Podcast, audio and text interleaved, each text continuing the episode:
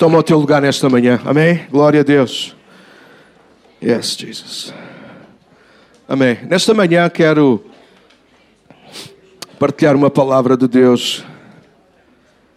Ah, como vocês já viram, nós vamos falar esta manhã um bocadinho sobre intensidade. Ah, e intensidade entre amor e ódio.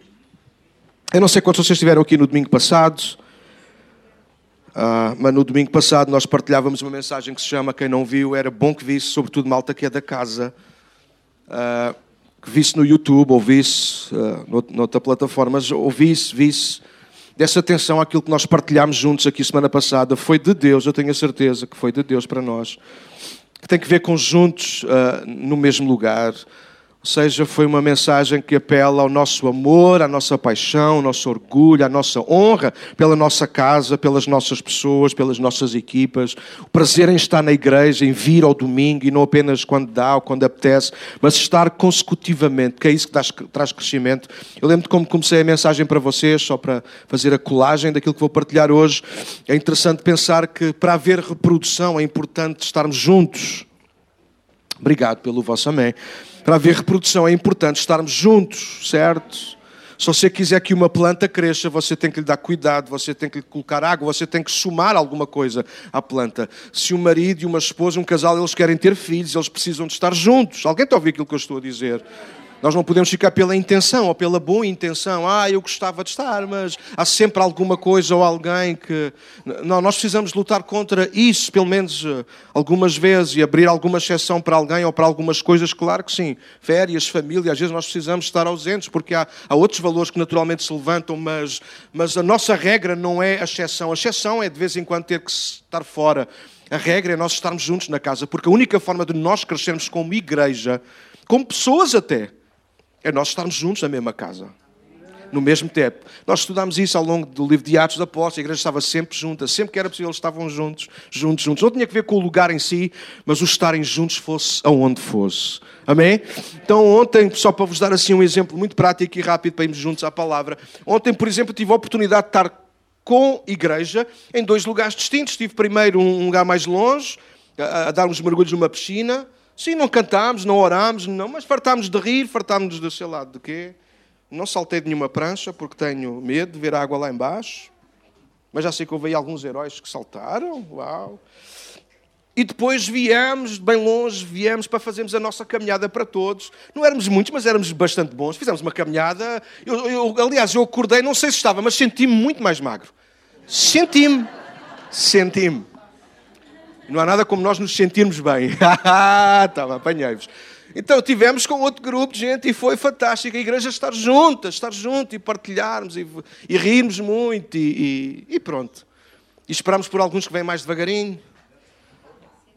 Mas ainda bem, ainda bem, porque assim tivemos mais tempo ainda para podermos estar juntos e conversar. Então é importante a igreja estar junto, é importante o nosso bar. O bar foi criado com estratégia. Alguns ao princípio achavam que isto era do demo na igreja, pastor. Era do, do, do demónio se a gente estivesse ali a servir shots. E o pessoal viesse para o culto já. Uhul. Mas é um dos melhores lugares da igreja. É o bar onde a gente pode não apenas comer e beber. Olha, eles são tão santos. Ninguém gosta de comer e beber. Português que é português, africano que é africano, brasileiro que é brasileiro, gosta de comer, não brinquem comigo. Só mesmo os muito santos é que não. Ok. Mas é um lugar que não apenas se come e bebe, é um lugar onde a gente partilha, começa logo a rir ou a chorar. Já tem acontecido gente chegar e precisar de sentar numa mesa e chorar com alguém. Uau! E o culto começa ali, a igreja está ali. É bom, mas é bom nós podemos estar juntos debaixo do mesmo, mesmo teto. É ou não? É? Se não fosse, alguns de vocês não vinham mais. Mas é bom estar juntos. Então, no final da semana passada, eu terminei a partilhar-vos acerca disso. Foi apenas para introduzir aquilo que ia pregar hoje. Que é, nós precisamos. Uh, em relacionamentos, nós precisamos de ter muita atenção aonde colocamos o amor e aonde colocamos o ódio. E ódio, deixem fazer já uma ressalva, se eu talvez no meio vou fazer outra vez, sou um bom pregador, e depois vou lá outra vez, e depois vou ler os apontamentos. Mas o ódio aqui não tem que ver com odiar alguém de morte, ok? Sei que a palavra é forte, mas é de propósito, para fazer o contraste entre amor e ódio, ok? Estão comigo ainda, sim? Então, odiar tem que ver com isso. Odiar tem que ver com uma coisa que eu não gosto. Não tem que ver com eu deixar de falar com alguém, mas tem que ver, olha, sei lá, ele faz aquilo ou ele tem aquilo e eu não gosto daquilo, ou que ele faça aquilo ou ela faça aquilo. Então eu, eu, eu odeio. É o contrário, é apenas não é, não é ficar no meio. Nós precisamos ter essa noção e eu vou provar-vos isso e vocês vão concordar comigo daqui a pouco. Então, nesta também nós precisamos de rever isso. Porque se nós queremos, semana passada falávamos sobre isso, nós queremos desenvolver uma cultura de honra, onde nós cuidamos uns dos outros, onde nós cuidamos melhor da nossa família, onde nós cuidamos melhor dos nossos colegas de trabalho. Nós precisamos de entender, a, a falar sobre isto, sobre intensidade, onde nós devemos colocar o amor e aonde nós devemos colocar o ódio, porque é verdade, nós precisamos de equilibrar entre de nós o amor e o ódio, eles fazem falta. Ainda ontem eu falava com o irmão Girão acerca disto. Há coisas uh, na, na ajudem-me, há coisas no ambiente, há coisas que, que não são boas, mas são necessárias para o equilíbrio do ecossistema, até do nosso próprio corpo. Há coisas dentro de nós que à partida não são boas, mas elas equilibram ok? Em todo o nosso sistema. Alguém está a ouvir aquilo que eu estou a dizer? Alguém pode dizer, ah, pastor, mas não, eh, os crentes não são gente de ódio. Ah, tem que ser. Há coisas que nós temos que aprender a odiar. Mentira. Ah, pastor, a igreja, os crentes são todos só de amor. Ah, você ama a mentira? Não. Você odeia a mentira. Alô? Yeah. Então nós precisamos de equilibrar isso. Ok. Então, intensidade é uma característica atribuída a algo ou alguém que se apresenta em grandes proporções. É uma coisa grande, que vai crescendo. Grande. Normalmente esta característica está relacionada com o facto de algo se manifestar ou se fazer sentir com força, vigor e de algo que é intenso. Então, ser intenso é ir a fundo, mais fundo. Alguém mais aceso, mais concentrado, com mais força, mais atenção, mais dedicação. Ser intenso ou colocar intensidade é, com mais ou menos consciência, nos dedicarmos mais a umas coisas do que outras, por exemplo. Sim? Ficarmos mais acesos com umas coisas do que com outras. Ser intenso é investir mais numas coisas do que noutras. E nós vamos percebendo isso. Eu sou mais intenso nisto ou naquilo. Vamos ver. É permitir que algumas coisas nos alterem, para melhor ou pior, mais do que outras. Por exemplo, há gente que não tem noção disso. Mas é um facto, todos somos mais intensos numas coisas do que noutras. Só alguns exemplos pequeninos. Há gente mais intensa quando chega a hora da sobremesa. Alguns não perceberam. Há gente que senta à mesa para comer e gosta de tudo, mas a sobremesa é algo que mexe com eles. Há aqui alguém, bora ser honestos? Alô? Yeah, pronto. Então tu és mais, tu és mais intensa na hora da sobremesa. No comer, é, gosto disto. E a gente pica daqui, pica dali e tal. Mas quando chega à sobremesa, meus amigos, nós colocamos uma certa intensidade. Alguém está a ouvir que sim ou não? Yeah. Por exemplo, no culto, há gente que gosta, vibra, gosta imenso da parte do louvor. E não é que não gosto da palavra, mas o louvor, ah, e, então nesse momento as pessoas são muito intensas e não tem mal nenhum. Há outras que são o contrário, a música, alguns até quase, são aqueles não são os nossos, são do outro lado. Alguns até quase dispensavam, porque era só a palavra. Então eles são intensos, eles vibram com a palavra. Nós colocamos intensidade em algumas coisas, podemos não ter consciência disso, mas é um facto. Há programas de televisão que chamam muito mais a nossa atenção do que outros, certo? Sim ou não? E nós colocamos maior intensidade. Por exemplo, não sei se já aconteceu com vocês, comigo já. Às vezes está cheio de sono mas de repente na televisão começa um filme ou uma série, alguma coisa que eu gosto, que é do meu interesse, e eu coloco a minha intensidade, e de repente onde é que está o sono? Já não tem sono mais, porque alguma coisa que chamou a minha atenção me fez despertar. Então nós colocamos, todos nós com mais ou menos consciência, nós colocamos intensidade em algumas coisas. Por exemplo, há gente intensa quando discute. Não precisam de se revelar e branda a mostrar afetos. Entendem branda? O contraste? Há gente que é intensa a discutir um tema. Eu sou intensa às vezes a discutir temas. Já estou mais calmo, a idade vai pesando e a gente vai aprendendo a ser mais soft. Mas eu sempre fui muito aceso a discutir. E não estou a dizer discutir por mal, a discutir qualquer coisa, não é? É assim, não é nada, é assim. Não, é não, e eu não gosto de perder. Há gente que é completamente intensa a mostrar afetos e a discutir é totalmente branda. A gente nem percebe que a pessoa estava a discutir nem que estava zangada. Estava chateada, é que não se notou nada. A gente assim, mas a mostrar afetos, eles são efusivos, eles mostram intensidade nisso. Então, Eh, só para isso, só para nós entendermos porque é que eu estou a falar, sobre trazer a palavra intensidade. E vocês sabem, eu percebi que no amor e no ódio é a mesma coisa. Nem sempre temos essa consciência, tal e qual como com a sobremesa ou com outra área qualquer da nossa vida. A gente pode não ter essa noção. Talvez hoje a gente vai sair daqui e se calhar pensar, ah, tem que pensar melhor sobre isso. Se calhar é verdade. De facto, eu sou mais intensa. Há gente que é mais intensa uh, numa praia. Quem gosta de praia? Não estou a dizer estar. Yeah, eu gosto de praia, cheiro de mar coisa, pegar na minha prancha. Tira, tira, tira. Ah, ah, ah, o quê? Eu gosto de praia. Há quem goste mais de piscina. Yeah, a Catarina gosta muito mais de piscina do que de praia. Eu tanto faz, desde que não tenha nada para fazer. Mas a gente que é intensa, a gente que, que é intensa com a família, Hoje é o dia de ir almoçar com a família. Há gente que, por, por, várias razões, e não vamos discutir isso aqui agora, nem por isso. Há gente que é intensa, saber hoje é domingo, oh, uau, hoje é domingo, é dia de ir à igreja. Há gente que fica feliz. Aqui alguém que fica, não, não precisam de fingir nada, que é provável que haja mais intensa do que outra. Mas há gente aqui que fica mesmo feliz de ser domingo e de vir à igreja. Eu sei que sim, porque, ouçam, porque a gente não tem família, a gente não tem ninguém, há gente que passa a semana inteira a contar os dias para ser outra vez domingo. Eu sou um bocadinho assim, e eu sei que tenho a certeza absoluta que há mais gente aqui assim que é intensa com isto. Ah, hoje é domingo outra vez. E começa desde quarta-feira a pensar no que é que vai vestir. Aqui mais alguém? Não, sou sou eu. Oh, God. Obrigado, Luís, também. Ficas a pensar desde quarta-feira o que é que vou vestir no domingo? Oh, Luís, és pior que eu então. Eu estava a brincar. Não, ok. Então, a intensidade é uma coisa que faz parte da nossa vida. Há gente que é intensa no trânsito. Só para brincar, e esta foi boa. Só para brincar, há uns maridos que são intensos com a mulher. Mas com os amigos eles são tão brandos. Então, nós colocamos a intensidade, podemos ou não colocar, ter essa consciência, mas é um facto. Então, abram a vossa Bíblia, se faz favor, em Romanos 12.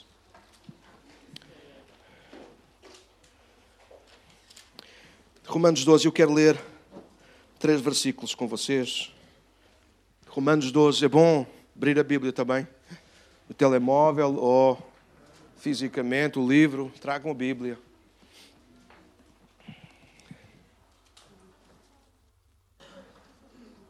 Ah, então, vou ler três versos, versículo, então, Romanos 12, estão comigo lá? Romanos 12?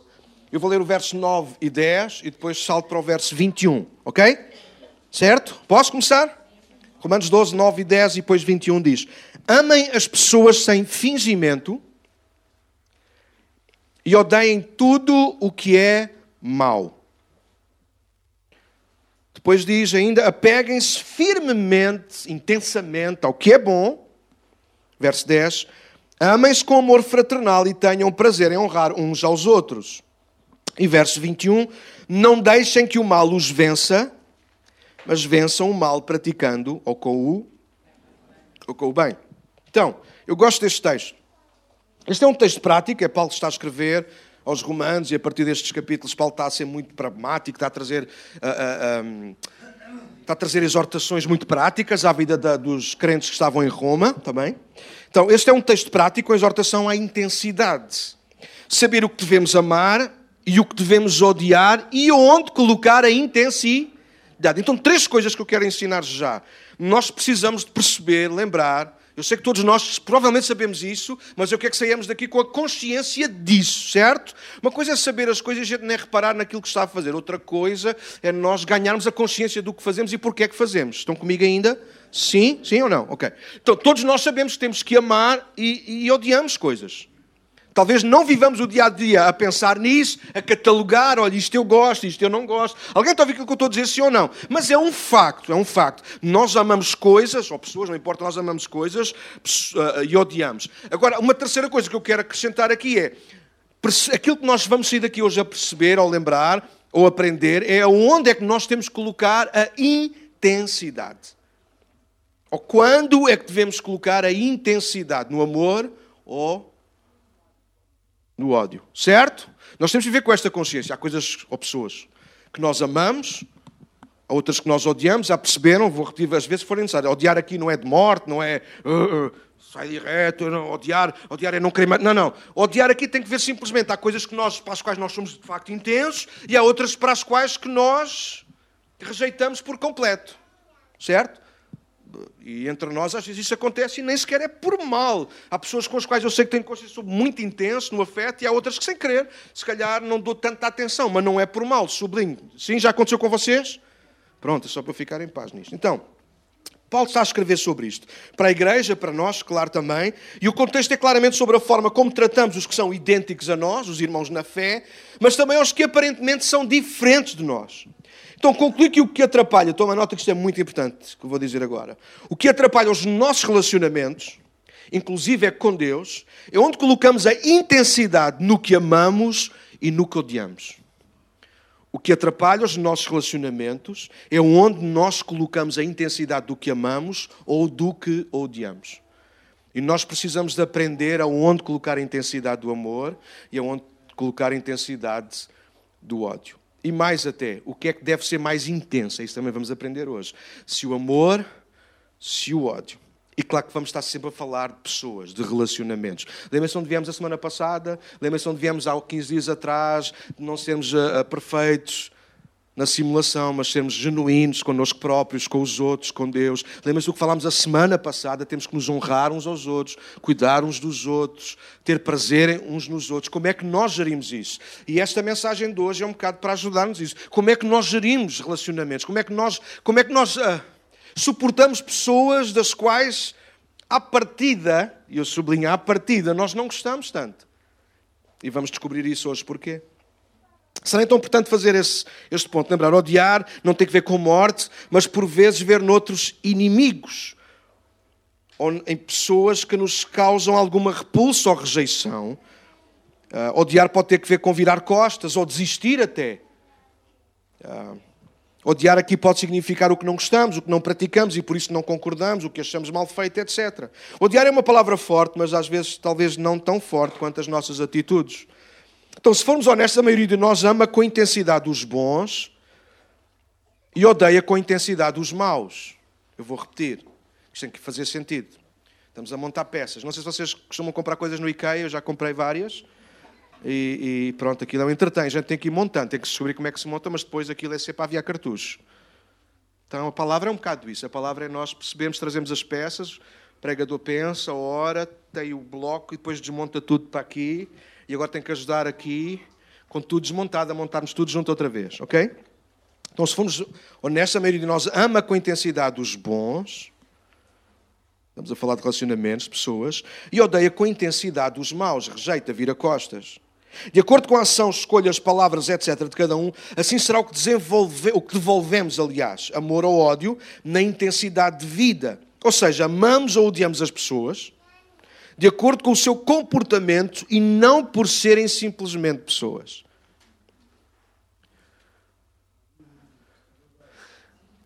No fundo, aquilo que estamos a dizer é: nós amamos ou aprendemos a amar pessoas de acordo com a sua ação, escolhas, etc. E acabamos por odiar. Não preciso repetir o que é que significa odiar, pois não? Virar costas, desistir, afastar. Acabamos por odiar pessoas exatamente pelas mesmas razões. Ou seja, o que nos faz amar ou odiar uns aos outros tem que ver com aquilo que os nossos olhos e mente captam da outra pessoa. Está a fazer sentido, sim ou não? Então eu amo mais de acordo com a tua ação, as tuas escolhas, a tua atitude. E eu corro o risco de te odiar por não, por exemplo, por simplesmente não concordar com alguma coisa que tu fazes que tu dizes. Alguém está a compreender aquilo que eu estou a dizer? Deixem-me perguntar para ver se isto está a fazer sentido. Já alguém experimentou isto na vida? Ficar uh, melindrado, vamos pôr assim. Melindrado com alguém simplesmente porque as opiniões eram diferentes. Manifestem-se. Já alguém ficou? Ou seja, sem consciência nenhuma e não querendo forçar nada, é um facto. Tu deixaste de amar menos a pessoa para passares a odiar mais aquilo que ela disse.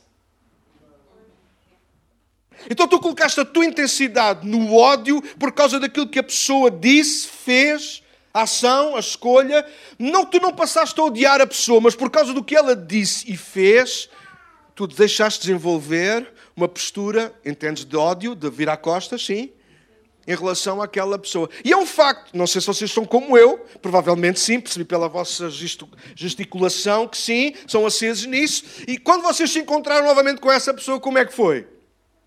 Não havia ali assim um, gapzinho, assim uma zonazinha em falso. Ah, quem vai dizer a primeira palavra? Ah, será que ficou resolvido? Porquê? Porque nós, no fundo, nós não odiamos a pessoa, nós não concordamos, nós odiamos, entendem a expressão? Nós odiamos é aquilo que ela disse em relação à oposição dela em relação àquilo que eu defendo. Eu sou do Benfica. E há gente aqui do Sporting. E a gente aqui do Porto. E a gente aqui do Guimarães e do. do Farense e do. e do Aves. Não há ninguém do Aves? Do Desportivo de Aves? Não. 3 a 2 ao Sport. Ah. Não consigo ouvir nada aqui à frente? Então, é um, alguém está entendendo onde estamos a chegar juntos, ou não? Por vezes nós acabamos por odiar pessoas, ou melhor, nós não odiamos a pessoa, mas por causa de não de odiarmos o que ela representa, nós não colocamos a intensidade no amor.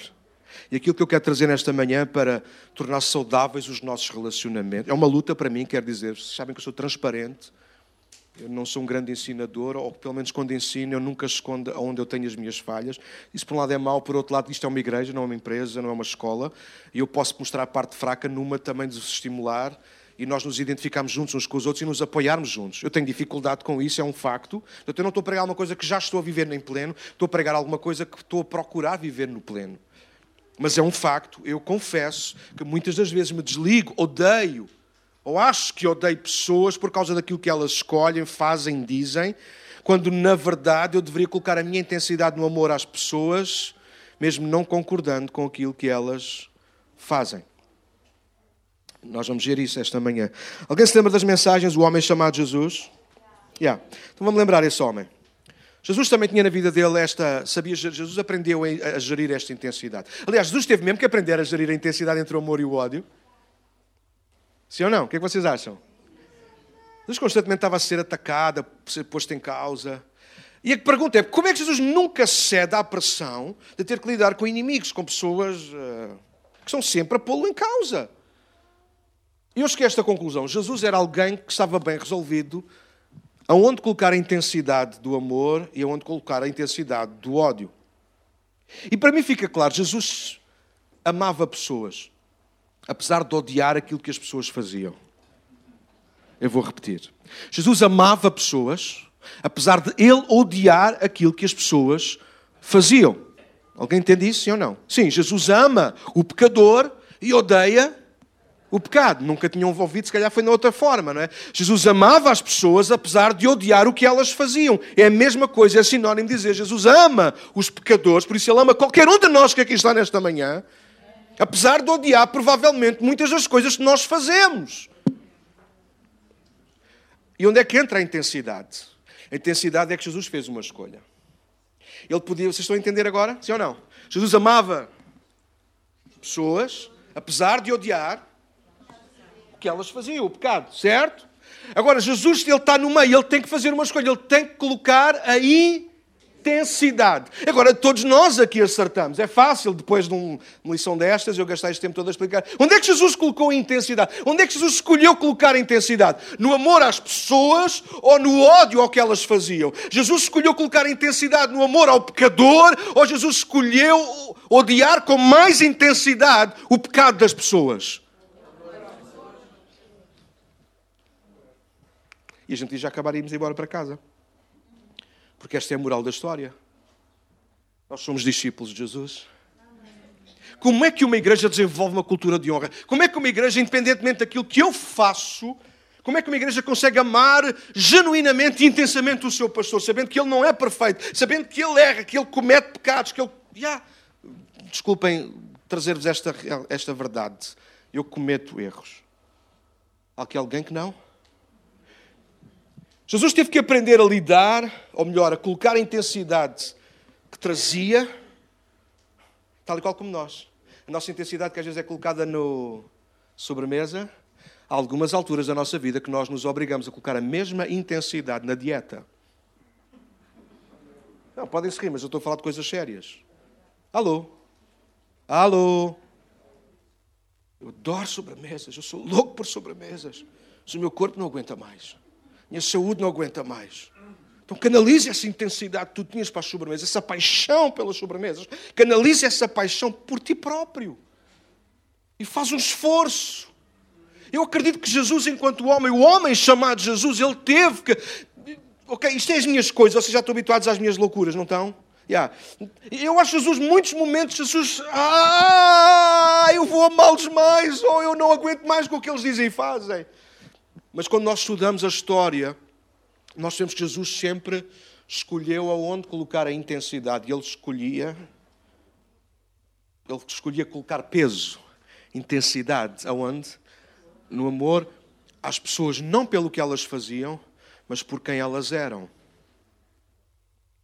Se olhasse para ti próprio, podia ter trazido, mas não tinha capacidade para isso hoje. Se trouxesse um espelho para dar a cada um de vocês, se vocês olhassem para o espelho, nós hoje precisávamos refletir isso e perceber, uau, quando Jesus olha para mim, onde é que Ele tem colocado a sua intensidade? No amor pela pessoa que eu sou, ou Jesus tem colocado a sua intensidade no ódio pelas coisas que eu tenho cometido ao longo da minha vida? Jesus tem, vamos pôr assim de forma mais simplificada, Jesus tem amado mais ou odiado mais? Não podíamos fazer numa, numa só expressão. Jesus tem amado mais e odiado menos. Jesus tem amado mais os pecadores e aprendeu a odiar menos os pecados. Não é que os pecados não sejam pecados, mas Jesus resolveu colocar a intensidade aonde? no amor. Então deixem-me levar-vos a outro texto. Não percam Romanos 12, marquem com o dedo, com o papel, com a fita da Bíblia, qualquer coisa. E, e abram rapidamente em Mateus 22. Nós encontramos um texto que diz o seguinte: Mateus 22, verso 37 a 40. Ouçam com ouvidos de ouvir. Mateus 22, verso 37 a 40. Jesus respondeu a um homem que lhe perguntou qual seria o maior mandamento. Jesus responde da seguinte maneira: Ame o Senhor seu Deus de todo o seu coração, de toda a sua alma e de toda a sua mente. Este é o primeiro e maior mandamento. O segundo é igualmente importante. Ame o seu próximo como a si mesmo. Toda a lei, todas as exigências dos profetas se baseiam nestes dois mandamentos. Então não é em vão que Jesus colou o primeiro mandamento, amar a Deus, amar o próximo como a nós mesmos. Ouçam com ouvidos ouvir, vejam se concordam. Nós amamos-nos a nós mesmos, apesar de odiarmos muitas vezes o que fazemos. Nós amamos ou não? Claro que sim, nós continuamos a alimentar-nos, nós continuamos a vestir-nos, nós continuamos a lavar-nos, nós continuamos a pentear-nos. Alguém está a ouvir aquilo que eu estou a dizer? Nós amamos. Porque amar não é só passarinhos e andorinhas a voar. Amar é querer o melhor para, o, para a outra pessoa. Pode ser para si próprio. Eu amo a mim mesmo. Como é que eu sei isso? Porque me visto bem, procuro combinar roupa, procuro passar uma boa impressão. Eu gosto de me ver ao espelho, não porque seja vaidoso. Não tem que ver com isso, eu gosto de mim. Eu tenho que gostar de mim, porque se eu não consigo conseguir gostar de mim, se eu não me amar, eu não consigo amar os outros. Eu tenho dificuldade em perceber alguém que ama muito os outros e não cuida de si. Alguma coisa, e os psicólogos é que podem ajudar nisto, mas alguma coisa não pode estar bem naquela mente. Alguma coisa está ali, um clique qualquer errado. Como é que alguém que não se lava, como é que alguém que não se veste, como é que alguém que gasta o dinheiro todo nos outros, uh, uh, não consegue cuidar de si? Há ali um desequilíbrio. O equilíbrio natural nos relacionamentos é nós amarmos a nós próprios para conseguirmos da mesma maneira, com a mesma intensidade, amar os outros. Então, aquilo que eu quero de bem para mim, eu quero de bem para os outros. É preciso nos deixar claro que nós podemos e devemos amar-nos uns, mesmo sem nos conhecermos, porque amar é uma decisão. Desculpem. Amar alguém, desejar o melhor para alguém, é uma decisão minha. É uma questão de onde é que eu vou colocar a intensidade. Eu posso não conhecer a pessoa que está na rua, mas se eu vejo que ela está com fome. Eu deixei encontrei uma irmã aqui da nossa congregação, ela dizia, olha, nós vínhamos ali a caminhar pela rua, passámos por um, um moço, um homem, que é meio sem, meio sem abrigo. Ele disse, olha, talvez o senhor no outro dia vinha ter comigo a pedir dinheiro. Eu disse logo, não, dinheiro não. Ele disse, queria dinheiro para comer. Eu disse, ah, é, então se é para comer, eu vou levá-lo a lanchar.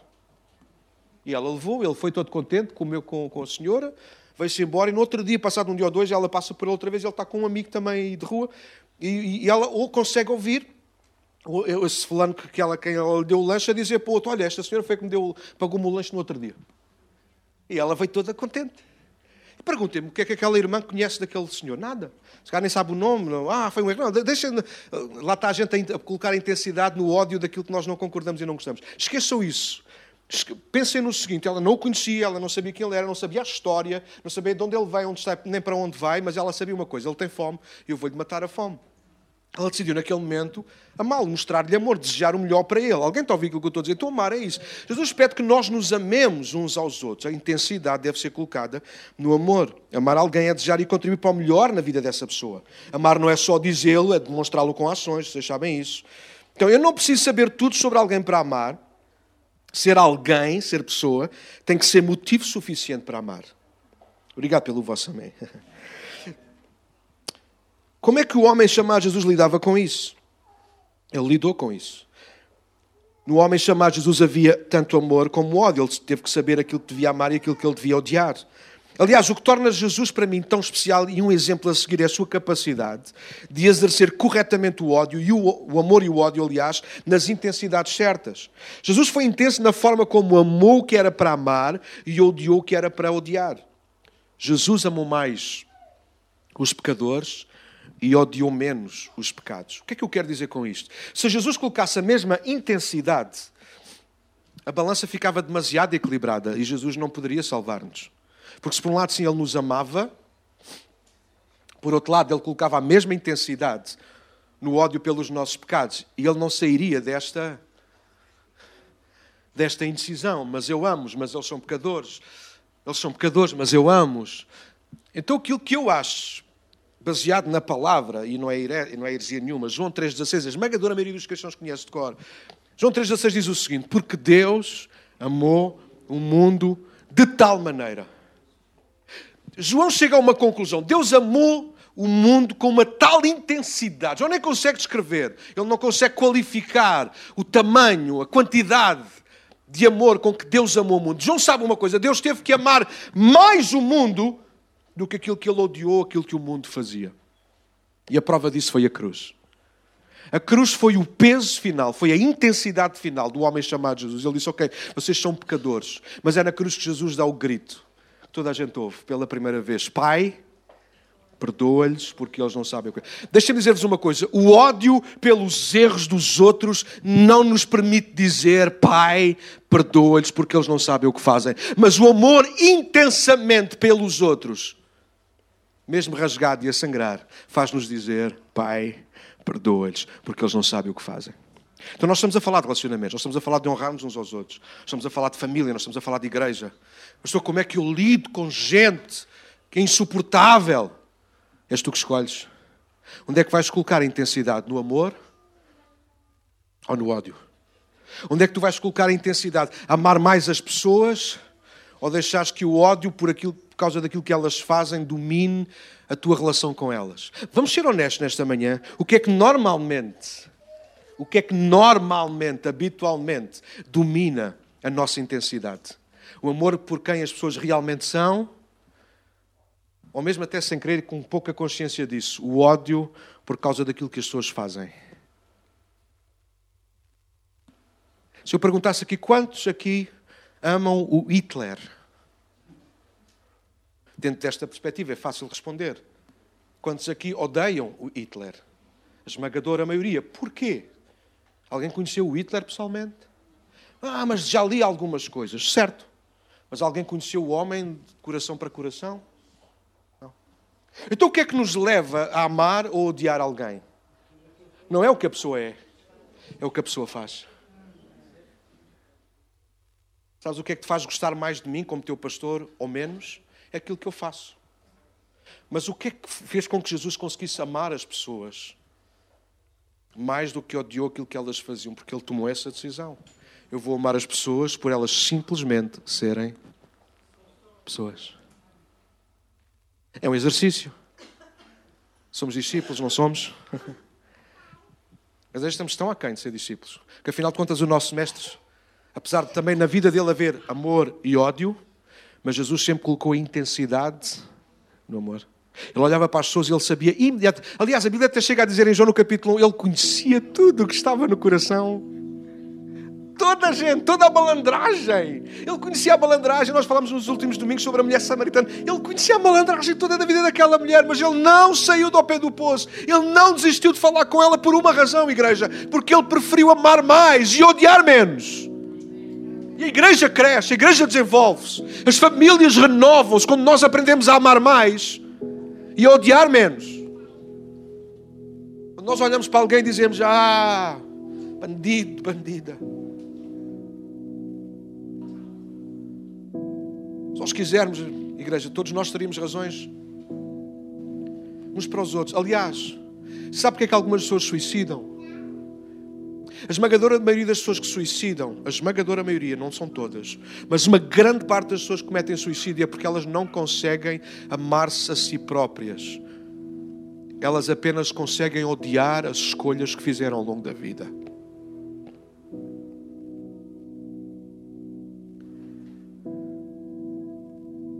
E é aqui que entra perdão.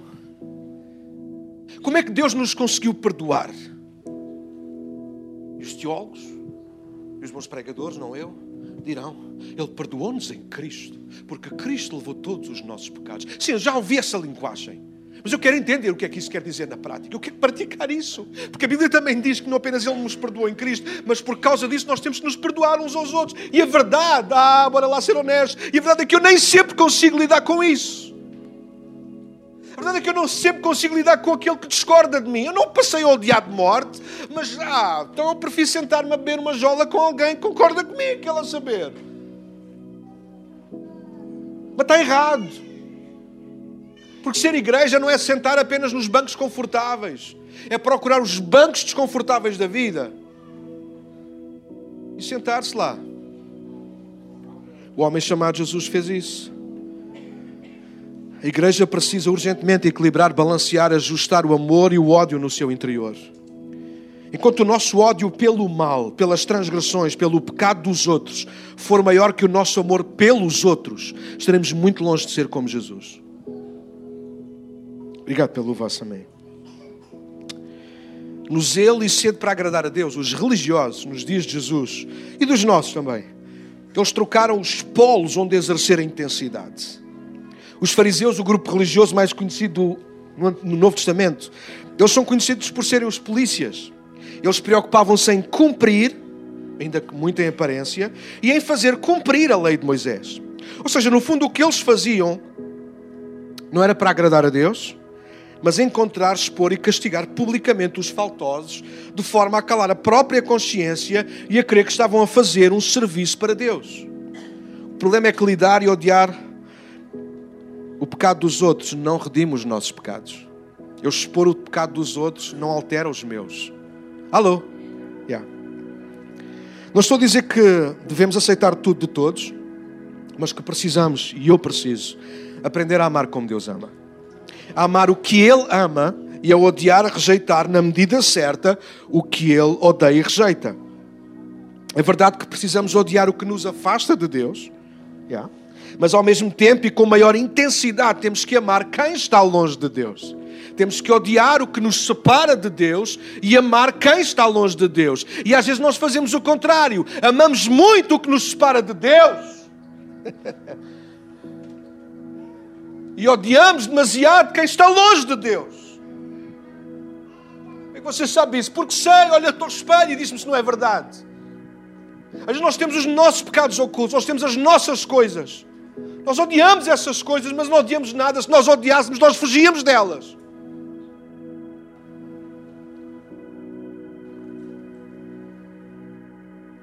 Nós precisamos de aprender a odiar o que nos separa de Deus e a amar quem está longe de Deus. Porque o que nos separa de Deus são as nossas coisas, quem está longe de Deus são pessoas. Gosto deste exemplo. Por vezes não é um exercício fácil. Eu não sei quantos pais, avós já deram banhos aos seus netos quando eles eram pequeninos. Creio que isto nunca aconteceu, mas foi apenas um, um dito popular que ficou. Às vezes deitamos fora o bebê juntamente com a água do banho. Já alguém tinha ouvido esta expressão? No final do banho, o que é que nós fazemos? À banheira. Mas ninguém despeja a banheira com o bebê lá dentro. Você sabe quando nós passamos a odiar alguém só por causa de alguma coisa que ela faz, aquilo que nós estamos a fazer é literalmente isso. Nós estamos a deitar a água do banho fora com o bebê lá dentro. E nós precisamos de ter consciência disso. Jesus nunca fez isso. Jesus podia ter desistido de mim por causa do que eu faço. Mas Ele amou mais a pessoa que eu era. É um exercício difícil, igreja, mas eu quero desafiar-vos, como igreja para todos, a começarmos a fazer isso. A amar mais as pessoas por causa daquilo que elas são, pessoas. E a odiar menos aquilo que elas fazem, os seus erros. Eu sou uma pessoa. Yeah, eu sou uma pessoa assim. Qualquer coisa errada me faz alterar. Tenho mau feitio, diz a minha mulher. Mas eu quero trabalhar nisso. Quero trabalhar nisso. Eu preciso, eu quero aprender a odiar mais o que me afasta a mim de Deus e amar aqueles que estão longe de Deus. Ou aqueles que estão perto, não importa. Mas eu quero aprender a amar mais as pessoas, independentemente daquilo que elas fazem. Claro que as pessoas são muitas escolhas que fazem, as palavras que dizem.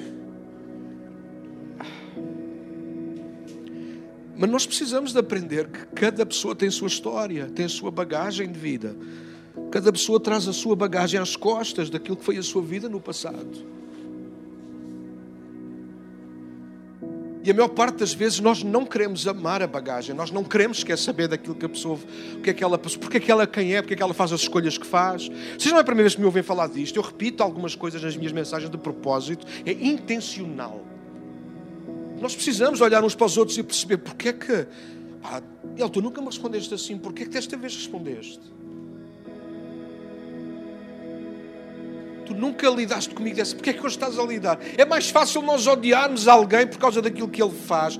Dizer, quem a mim? Falou mal para mim, nunca mais. Ah, também não quer saber. É mais, ou aparentemente mais fácil nós acharmos que nos vemos livre de alguém que se opõe a nós. Mas no final do dia, no final do tempo, no final da nossa vida, nós vamos olhar para trás e perceber: uau, eu consegui odiar mais e amar menos. E afinal de contas, isto resume-se a amar mais e a odiar menos.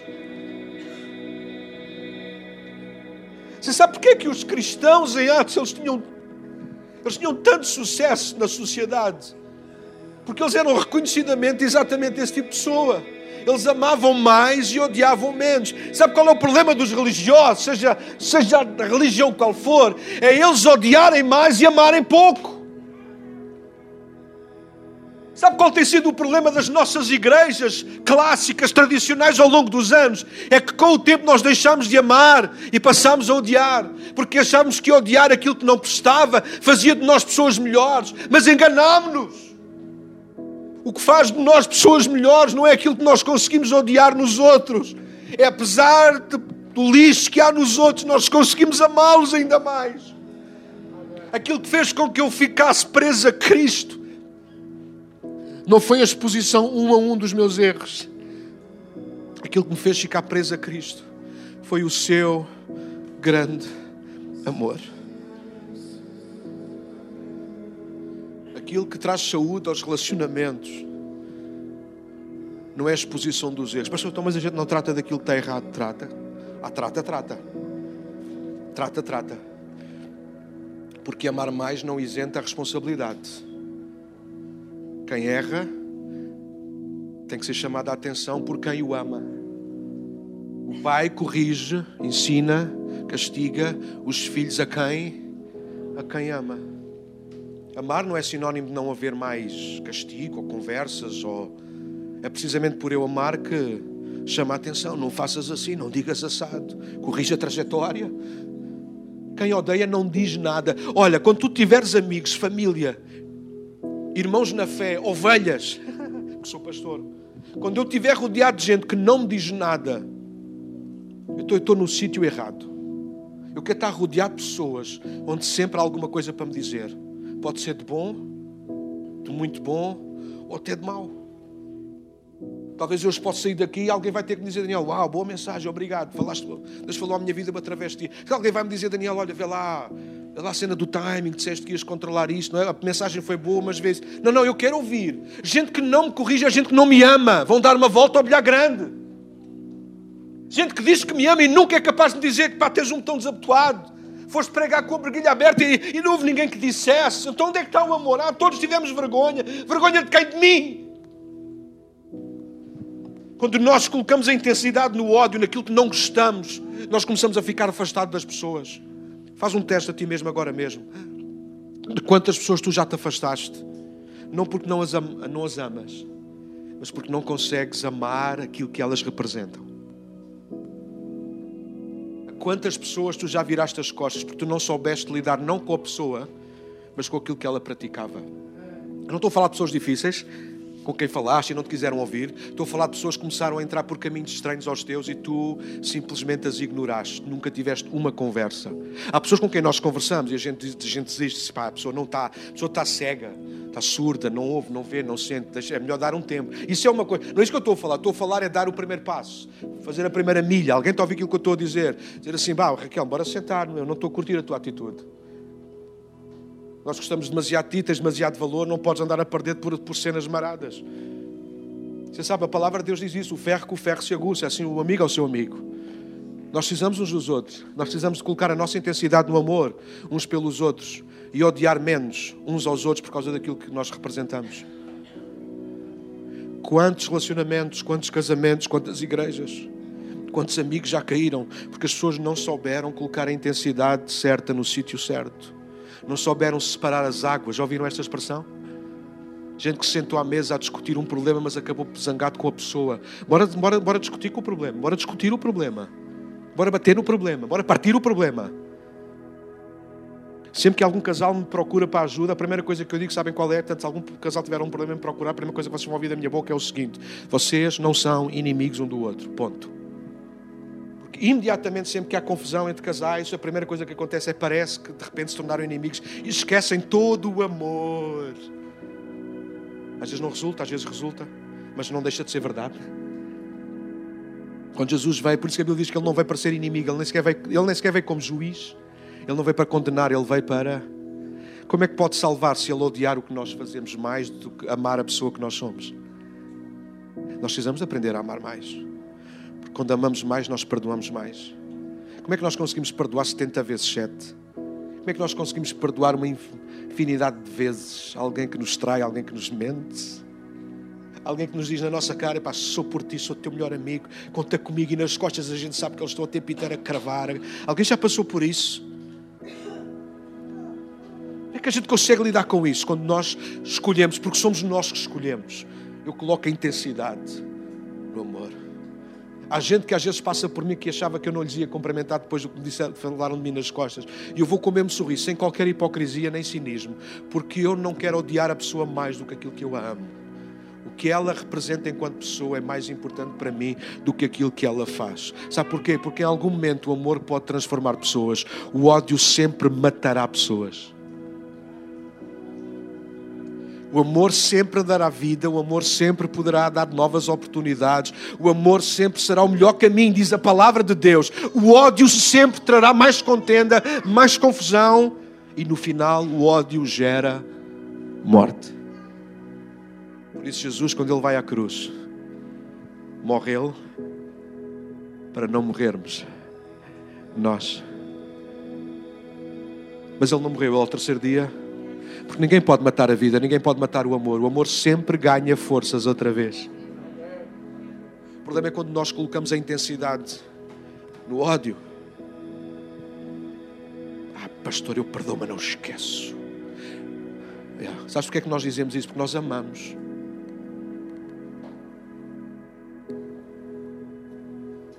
Nós amamos, mas nós queremos odiar um bocadinho. Nós queremos ter. O 007 tinha licença para matar. Eu sou fã dos filmes do 007, desde os de 1950, eu vejo todos. Volta e meia é um canal da televisão que dá todos seguidos e eu vejo todos quando posso. Até me levanto mais cedo para ver aquilo. Quando o James Bond, nas versões mais recentes, Daniel Craig, é Daniel, olho azul, tal qual como o meu, músculo. Quando ele recebe a licença para matar, é louco. Um, zero, um, double, um double zero, a cena deles era receber licença para matar, porque nem todos, os, todos eles tinham licença para matar, mas quando ele recebe, você sabe, nós queremos amar, mas nós queremos continuar a ter a nossa licençazinha para, para poder falar mal. Eu estou a terminar, eu vou, vou passar à frente algumas coisas. Ouço, ouço convites ouvido, deixem-me terminar. Acompanhem-me porque isto é importante para alguns crentes. E se vocês ouvirem hoje, vocês vão poupar uma conversa pessoal comigo. Vou falar de maldicência, falar mal uns dos outros. Cultura de honra não fala mal uns dos outros cultura de honra dá uma cabeçada em quem fala mal daqueles que são nossos. Ai de alguém que fale mal das minhas ovelhas, ai de alguém que fale mal das minhas filhas, ai de alguém que fale mal da minha mulher. Mas, pastor, mas eu tenho razão, tens razão, mas vai falar, mal, vai falar mal, mas é da tua família, vai, mas é daqui para fora. Sou crente, não faz isso. Qual crente? Crente não tem intensidade. Eu protejo as minhas ovelhas. E se elas estiverem erradas, são minhas ovelhas. Não é que são do que elas fazem, é aquilo que elas são. Pode uma mãe, porventura, esquecer-se, abandonar o seu filho que ainda mama? A gente pensa logo ah, deve ser impossível. Infelizmente, por várias razões há. Mas eu, Senhor, jamais, jamais o farei, jamais te deixarei, jamais te desamparei. Nunca, nunca me esquecerei de ti. Não tem que ver com o que fazemos, tem que ver com o que somos para Ele. Nós precisamos disto. Então, deixem-me quase fechar aqui. Pessoal, igreja, gente que nos ouve, nada destrói mais a intensidade no amor do que colocarmos a intensidade nos defeitos uns dos outros. Pessoal, toda a gente aqui tem defeitos. Não me obriguem a pô-los de pé e toda a gente a mostrar. Não, para brincar. Se a gente se despisse aqui todos, uh, emocionalmente falando, a quem é que não tem defeitos aqui? Alô, quem é que não tem defeitos aqui? Acho que ninguém tem. Louvado seja Deus. Não, eu sei, fiz a pergunta de forma certa. Quem tem defeitos aqui? Deixa-me fazer uma outra pergunta melhor. Quantos aqui, sinceramente, sinceramente, às vezes têm dificuldade em lidar convosco próprios?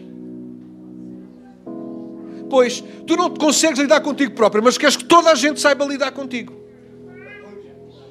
Ora, ora, não está certo. Tu não te entendes, mas queres obrigar os outros. Mas não está mal, não faz mal, porque o amor cobra uma multidão de erros, de falhas, de pecados. Não é, que, não é que esse amor diga assim, pronto, tu podes ser pecador porque a gente vai perdoar sempre. Não, o amor faz é, ok, eu vou amar-te na mesma, mesmo sendo tu um pecador. É por isso que a gente nesta casa, que tem vícios, que se calhar não vive nas melhores condições espirituais, mas continua a chamar de irmão e a ser bem-vindo nesta casa e a louvar a Deus connosco. Pastor, mas isto não é libertinagem, isto não é dizer que aqui se pode tudo. Não, aqui quer-se dizer é que amamos a todos. Nós não preferimos pessoas por causa daquilo que elas fazem. Nós amamos pessoas por causa daquilo que elas são. Relacionamentos acabam quando nós trocamos os polos, quando nós amamos menos e odiamos mais. Ama mais, odeia menos. Deixa-me terminar com uma palavra de Deus. Oséias 6,6, não abram, não abram. Oséias 6,6 diz: Misericórdia quero e não sacrifícios. Então, só para vocês situarem, um dia Jesus disse estas palavras aos religiosos. Depois de Jesus curar um paralítico e dizer perdoados são os teus pecados, e a seguir entrar na casa de Mateus, o cobrador de impostos, os religiosos estavam doidos. Como é que Jesus podia, para já ter a presunção de dizer perdoados são os teus pecados, ainda para mais para um homem que é paralítico e é considerado uma nódoa da sociedade. E a seguir vai-se dar ao luxo de entrar na casa de um homem chamado Mateus, que era um inimigo dos judeus, porque Mateus era judeu, mas tinha-se vendido aos romanos a cobrar os impostos para eles. Então, tanto paralítico como Mateus, eles eram odiados. Não pelas pessoas que eram, mas por causa daquilo que faziam. Neste caso, o homem era paralítico, não tinha culpa, paciência, azar o dele, nasceu paralítico, nós não gostamos dele. não merece nada, não merece misericórdia, não merece nada. E Jesus tem que lhes ensinar qual é a vossa. Qual é a vossa ideia? Onde é que vocês vão colocar a vossa intensidade no amor às pessoas ou a vossa intensidade no ódio por causa daquilo que as pessoas representam? Um representava os deficientes, aqueles que não servem para nada na sociedade, o outro representa os traidores da pátria. Mas Jesus amou um e amou o outro. E no final espeta-lhes na cara, porque eles eram estudiosos das Escrituras e espeta-lhes na cara, Oséias 6,6. Não é isto diz a minha palavra? Não é isto está lá escrito na Escritura? Misericórdia quero e não sacrifícios. Então, colocar a intensidade no amor é obedecer à palavra. Deus não quer sacrifícios. Deus não quer que tu sejas o melhor. Deus não quer que tu sejas perfeito. Eu sou melhor que o outro. Pelo menos eu não cometo os erros que ele comete. Não, não, mas é assim que na maior parte de nós, até quase sem consciência. A gente lida uns com os outros. A gente lida assim com a nossa mulher, com os nossos filhos, com os nossos com os maridos. A gente lida assim. Gente, somos impacientes com os erros dos outros. Outra vez isto fora do sítio. E qual é o problema? Quando eu, eu sou assim, bué aceso, eu sou parvo, todo Deus muda-me. E às vezes a canta diz, amor, qual é o problema? Está de um lado, metes do outro, está resolvido. Para que ficar ainda aí a moer? Pá, sim, mas está bem. verdade, é verdade, é verdade, irmãos, é verdade, é verdade. A maior parte das coisas que nos põem a odiar mais são coisas que rapidamente a gente resolvia se nós amássemos ainda mais. Misericórdia quero. Se há coisa que a palavra de Deus ainda tem para os nossos dias é esse. Deus está a gritar do céu: misericórdia quero. Deus quer ver em nós misericórdia. Conheço esta irmã ainda muito bem, mas não quer saber o que é que os outros pensam de si. Aquilo que nós podemos, a gente vai ajudar. Ele, tu és um parvo. Eu acho que servi para aqui, mas eu estou a passar porque o tempo já passou para variar. Eu prefiro ter um coração mole, mas um coração parecido com Cristo, que ama, do que ter um coração duro pelo ódio e morrer enquanto mato os outros. Eu prefiro rasgar-me todo e sacrificar-me pelos outros a quem eu amo, porque são pessoas eu prefiro morrer a dar vida do que suicidar-me a odiar os outros. Porque odiar alguém, desistir de alguém, virar costas a alguém só porque nós não concordamos ou não gostamos daquilo que a pessoa faz ou representa, irmãos, é, é exatamente antítese, é é, é o contrário daquilo que Jesus Cristo ele é. Ele ama mais as pessoas e odeia menos o que elas fazem. Ele ama demasiado os pecadores e odeia menos os pecados. Resumindo e concluindo, para fecharmos esta manhã, como é que nós tornamos os nossos relacionamentos saudáveis? Como é que nós conseguimos cultivar uma cultura de honra quando nós amamos mais e odiamos menos? Então, quando tu fores reagir com alguém, pensa nisto. Que a igreja tem que servir para isto, a sinagoga tem que servir para isto. A gente sair daqui e aprender alguma coisa e pôr em prática. Quando chegares ao teu trabalho, lembras-te daquele chefe, colega, que te põe os cabelos em pé? Alguém tem? Alguém tem? Daniel, como é que eu lido com ele? É uma escolha que tu fazes. Onde é que vais colocar a tua intensidade? No amor?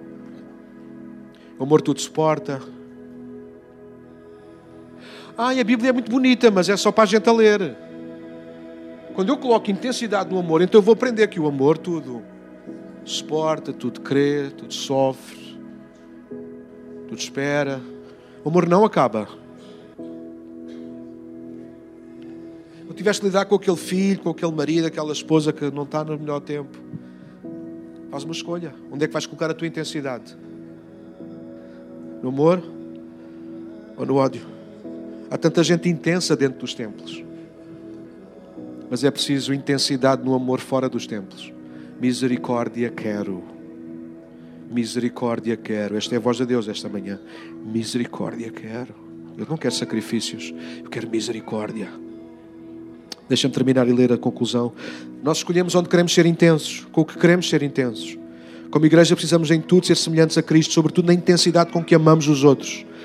É isso que eu queria ler, exatamente. Rapidamente, um exercício. O que é que, na maioria das vezes, na maioria das vezes, nos faz deixar de gostar de alguém? É exatamente quem a pessoa é ou exatamente o que ela fez ou faz?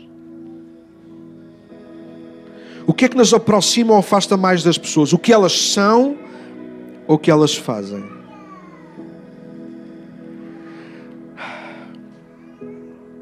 É melhor viver ferido por amar intensamente do que morrer antes de tempo por odiar ou já não conseguir amar nem agir com misericórdia. É melhor viver ferido por amar intensamente. Quando nós olhamos para Jesus, aliás, um dia nós vamos estar face a face com Ele. Um dia nós vamos estar face a face com Ele. E vocês não vão ver um Brad Pitt. Brad Pitt é um ator que normalmente as senhoras gostam, porque é um homem bem parecido. Um dia, quando nós chegamos ao céu, nós vamos ver o nosso Jesus. Provável, ouçam, provavelmente ainda com algumas marcas, cicatrizes na cabeça da coroa de espinhos que lhe puseram. Sim, sim, foi assim que ele apareceu aos discípulos. Com as mãos ainda com as marcas, onde foram, foram perfuradas pelos pregos. Provavelmente, se Jesus, nós tivemos na eternidade possibilidade de Raquel ver as costas dele, provavelmente não. Mas iriam estar lá, sabem o quê? Rasgões, marcas ainda, cicatrizes das chicotadas dos romanos. Os seus pés estarão furados. Nós olhamos com atenção um dia quando estivermos no céu. Nós não, nós não iremos encontrar alguém que é perfeito. Nós iremos encontrar alguém que foi ferido pelas nossas transgressões. O amor marca-nos. O amor fere-nos mas dá vida. Ama mais. Ama mais. Quem ama mais, perdoa mais, suporta mais, aguenta mais.